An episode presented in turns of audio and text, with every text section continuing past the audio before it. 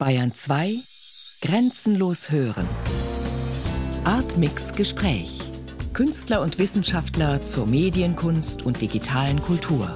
Immer freitags ab 21 Uhr im Hörspiel Artmix. Der kalte Sommer 1912, das ist ein Stück, das von Rudolf Herz konzipiert wurde und von Ihnen 48 Nord, Ulrich Müller und Siegfried Rössert realisiert wurde. Können Sie bitte mal beschreiben, was genau Sie als Vorlage von Rudolf Herz bekommen haben? Also was war Ihre Ausgangsbasis, Ihre Arbeitsbasis? Äh, Rudolf Herz hat uns die meteorologischen Daten gegeben aus dem Sommer 1912 der Bayerischen Meteorologischen Gesellschaft. Und das sind auf der einen Seite sind es äh, eben die, die Wetterdaten, dreimal am Tag, äh, Wärme, Wärmekurven waren das, Wärmedaten, Niederschlagsmenge, Luftdruck und Feuchtigkeit. Und zusätzlich noch war ein Text dabei, der die Wetterlage beschrieben hat.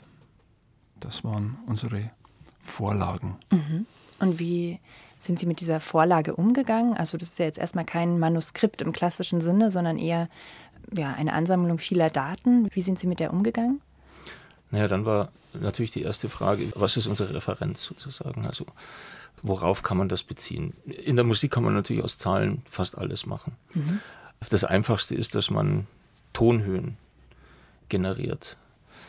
Das haben wir zum Beispiel aus den Temperaturdaten getan.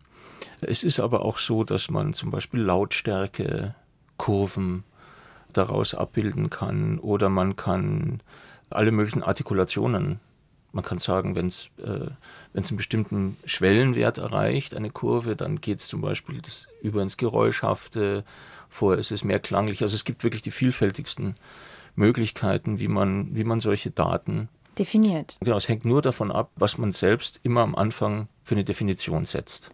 Also genau. man hat Zahlen als Ausgangsbasis und benennt sie, damit man sie als Partitur lesen kann. Genau, man weist ihnen Funktionen mhm. zu. 1912 1,45,1 meinetwegen steht für Niederschlagsmenge oder für den, die Windstärke, heißt dann für Sie übersetzt, nur ein, um ein Beispiel zu nennen, hieße dann vielleicht ähm, leises Geflüster an der Stelle.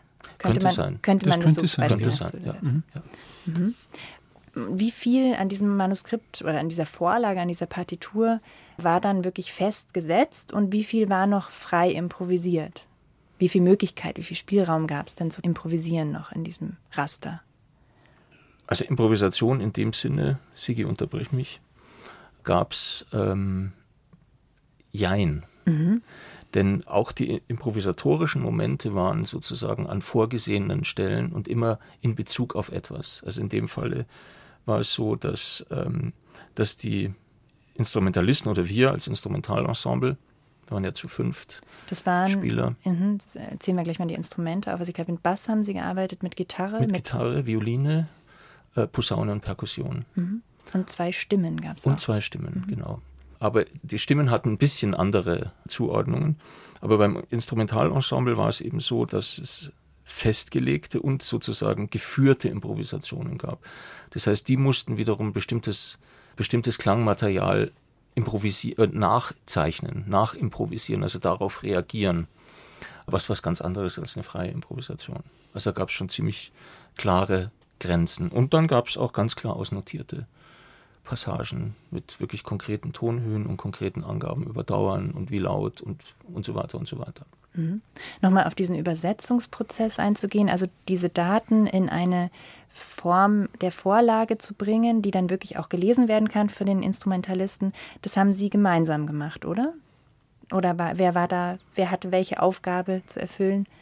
Also wir haben das gemeinsam gemacht. Wir hatten auch ganz interessante Momente. Also da haben wir uns selber beobachtet. Da haben wir uns gedacht, Mensch, das könnte man eigentlich äh, mitschneiden, weil es so skurril ist. Also wir haben dann versucht, die, die Daten zu übersetzen, sozusagen in andere Zahlen, die sozusagen äh, sinnfällig sind in der Transposition und einer von uns ist da gesessen und hat gesagt 198 und dann kam die Antwort von der anderen Seite des Raums äh, 52. Mhm. Und so ging das über Stunden. Also wir haben das umgerechnet und äh, wir haben den ganzen Vorgang, wir haben teilweise haben wir das auch handschriftlich festgehalten und das sind riesenlange äh, Litaneien. Ja. Und, und wir haben die uns gegenseitig auch zur Sicherheit, dass wir keine Fehler machen, haben wir uns das immer vorgelesen. Kontorartig. Ja. Mhm. Was jetzt beim Hören auffällt, finde ich, ist diese ganz stark wechselnde Dynamik in dem Stück. Also es gibt nicht nur von laut zu leise oder von langsam zu schnell, sondern auch von der Abfolge her. Also es gibt diese Soundflächen, die eher so breiter angelegt sind und die wechseln sich ab mit ganz rhythmischen Passagen oder schnellen Geräuschabfolgen. Und es gibt auch diese ganz abrupten Pausen und Leerstellen. Ähm, worauf ist denn diese Dynamik zurückzuführen? Wir hatten, ähm, nachdem alle Aufnahmen aufgenommen waren, nachdem wir alle Geräusche, von denen wir wussten, die werden äh, verwendet werden, nachdem wir uns auch klar waren, äh, in welcher Form die zum Teil auch bearbeitet werden, also auch das Processing, ähm, hatten wir einen, einen Song auf dem Rechner liegen, der hatte etwas über 170 Spuren. Mhm. Also ein riesen, riesen Ding war das. Und auf diese vielen, vielen Spuren haben wir nun auch diese Kurven in unterschiedlichster Weise angewandt, dass wir sehen konnten, da pausiert etwas, da kommt dafür etwas anderes ins Spiel. Äh, hier ist eine bestimmte, ist ein bestimmter Lautstärke Verlauf, dass vielleicht zwei oder drei sich überlagern, eins geht weg nach einer Weile und so weiter und so weiter. Also auch daraus ist ganz stark sozusagen die Form mit entstanden. Also Kurve meint jetzt die Wetterkurve. Die, die Wetterkurve. Ja, okay. Also wir haben wirklich die Daten auch tatsächlich in mhm. Kurven umgesetzt mhm. und waren dann auch damit beschäftigt, dass wir die zum Beispiel wirklich auch als Kurven gezeichnet Inton haben. Und auch intoniert haben. Und auch zum Teil intoniert, mhm. ja. Okay. Tatsächlich. Mhm. Wobei vielleicht noch eine Sache ganz wichtig ist. Wir haben ein grundsätzliches Maß am Anfang angenommen, weil wir mussten ja mal mit irgendwas anfangen. Mhm. Und dieses grundsätzliche Maß war, dass wir gesagt haben, in unserer Vorstellung, wir sind von 100 Tagen ausgegangen. Mhm. Also man wusste ja nicht ganz genau, wann hat der Duchamp München verlassen. Irgendwann im September. Aber am 21. Juni ist er jedenfalls gekommen. Also haben wir mal 100 Tage angenommen. Und wir haben jeden Tag zunächst mal 30 Sekunden gegeben. Und das war sozusagen unser Grundmaß und deswegen mhm. ist natürlich auch alles auf die Sekundeneinheit äh, bezogen gewesen. Das würde dann am Ende einmal aufgelöst, auch anhand von, von der mhm. Temperaturkurve. Genau, aufgelöst. also den September haben wir dann sozusagen verändert. Also da sind wir von diesem Maß abgewichen, weil es nicht sicher war, wann Duchamp abgereist ist. Und wir haben dann noch auf dem September die Wärmekurve übersetzt sozusagen in die Zeitachse eingetragen mhm. und da gibt es dann Tage, wenn es etwas wärmer war, es war nicht so warm im, im September, aber wenn es etwas wärmer war, dann gingen die Tage schneller vorbei und der kälteste Wert war, der Spitzenwert war 5,7 um 2 Uhr nachmittags. Das ist für September schon ziemlich frisch. Und mhm. das ist dann sozusagen auch unter den Standardwert von den Monaten vorher gegangen. Da sind wir sogar langsamer geworden. Mhm. Wir hatten Gott sei Dank nicht einen Wert von, wir haben es umgesetzt in Metronomangaben, es war eine 30 Grad im September, dann hätten wir nämlich ein Tempo von 300 gekriegt. Und das wäre dann rasant gewesen, aber das ist eben nicht passiert. Mhm. Also insofern hat uns der kalte September, der der kälteste von allen Monaten war, auch dabei geholfen. Mhm. Also dass es wirklich gut äh, gepasst hat. Mhm. Aber eben das starre Raster, starre Temporaster löst sich dann so auf und es wird so ein bisschen, es verschwimmt auch so ein mhm. bisschen, wie eben mhm. auch seine Abreise auch so ein mhm. bisschen verschwommen ja. ist. Ja. Kommen wir mal noch auf die Geräusche zu sprechen, die Sie in diesem Stück verwendet haben. Das sind ja zum Teil ganz naturalistische Geräusche, die ich da rausgehört habe. Also ich erinnere mich an das Streichen auf Papier oder das Piepen eines Druckers oder dann höre ich auch noch das Schreiben auf eine Tafel. Ähm, warum tauchen denn diese Geräusche auf? Warum haben Sie sich entschieden, auch mit Geräuschen zu arbeiten? Äh, der Grund Vorwurf sozusagen der ganzen Geschichte ist, dass Duchamp in dieser Zeit, insbesondere in München, damit gerungen hat, wie er selber mal formuliert hat, die Handschrift zu überwinden, die künstlerische Handschrift zu überwinden und hat sozusagen so einen technizistisch objektiven, man kann eben schon fast nicht mehr sagen Ausdruck, gesucht. Und äh, wir haben jetzt dieses Moment von Schrift ganz wörtlich genommen. Es war auch eine Idee von Rudolf Herz am Anfang, der sagte, Mensch, probiert's doch mal mit einem Nadeldrucker, weil da eben schon so eine technische Umsetzung von Schrift eine Rolle spielt, die auch sich klanglich ganz schön abbildet. Und wir sind dann eben noch diesen Schritt weitergegangen, haben gesagt, nun, dann nehmen wir aber wirklich Handschrift und Schrift ernst und tun noch sozusagen die andere Seite hinzufügen, nämlich das wirklich mit der Hand mhm. schreiben, was dann eben das Schreiben auf der Kreide war. Und da gab es dann eben für die Instrumentalisten, also wir haben dann sozusagen eine Aktion, eine Skala von Aktionen entwickelt.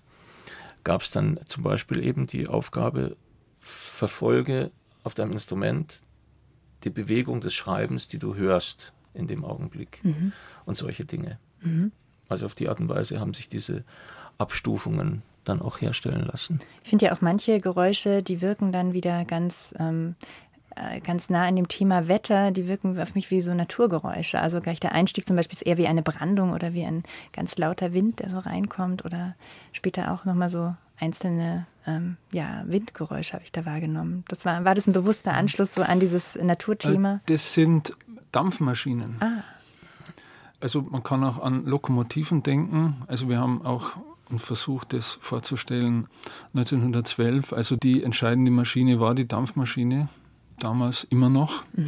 Und äh, wir haben aus den Dampfmaschinengeräuschen sehr viel generiert. Also sowas, was eben dann klingt wie Wellengeräusche oder so ein, ein Rauschen, wenn es in höheren Frequenzen ist. Aber auch der Puls, der, der Rhythmus, der an einigen Stellen im, im Stück auftritt, den haben wir aus den Dampfmaschinen gewonnen. Mhm spielte auch für Duchamp eine große Rolle. Also das hat ihn auch sehr beeindruckt. Mhm. Und auch da haben wir ein ähnliches Spiel gemacht dass nämlich der Sprecher immer wieder die Aufgabe hatte, diese Maschinen mit seinem Atem nachzumachen. Mhm. Also auch da sozusagen der Übergang Mensch-Maschine, also immer wieder, ist immer wieder diese Dualität, mhm. die ausgehend von dem Konflikt Handschrift, vermeintlichen Konflikt von der Dualität Handschrift-Technologie ausgeht.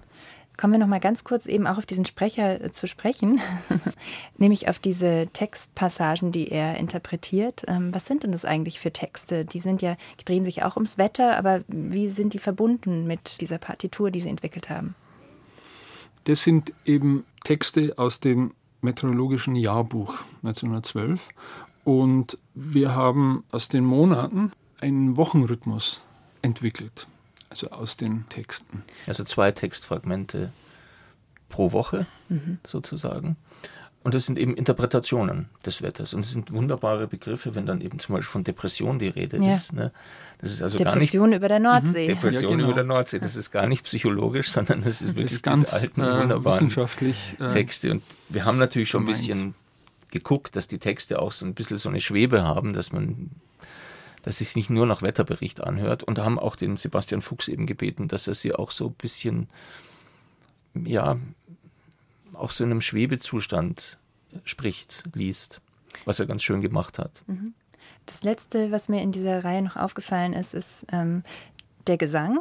Der bildete für mich auch so einen so Kontrapunkt nochmal. Also es gibt diese ganz, ähm, ja, manchmal sehr auch, auch harte oder technische Seite und dann gibt es diesen Gesang, der so einen Kontrapunkt mhm. dazu gibt. Was spielt der für Sie für eine Rolle? Der Juli. Der, der, der, Gesang tritt konzentriert im Juli auf. Der Gesang tritt immer dann ein, wenn es warm ist. Also das ganze Stück durch. Dort, wo die Wärmekurve weit oben ist, wird gesungen. Also das ist so, steht als Symbol für, für Wärme, okay. Sonne, wenig Niederschlag. Und im Juli wird noch relativ viel gesungen. Im Juni ein bisschen, im August lässt es dann nach und im September gibt es keinen Grund mehr zu singen, weil wir haben dann Durchschnittswerte genommen.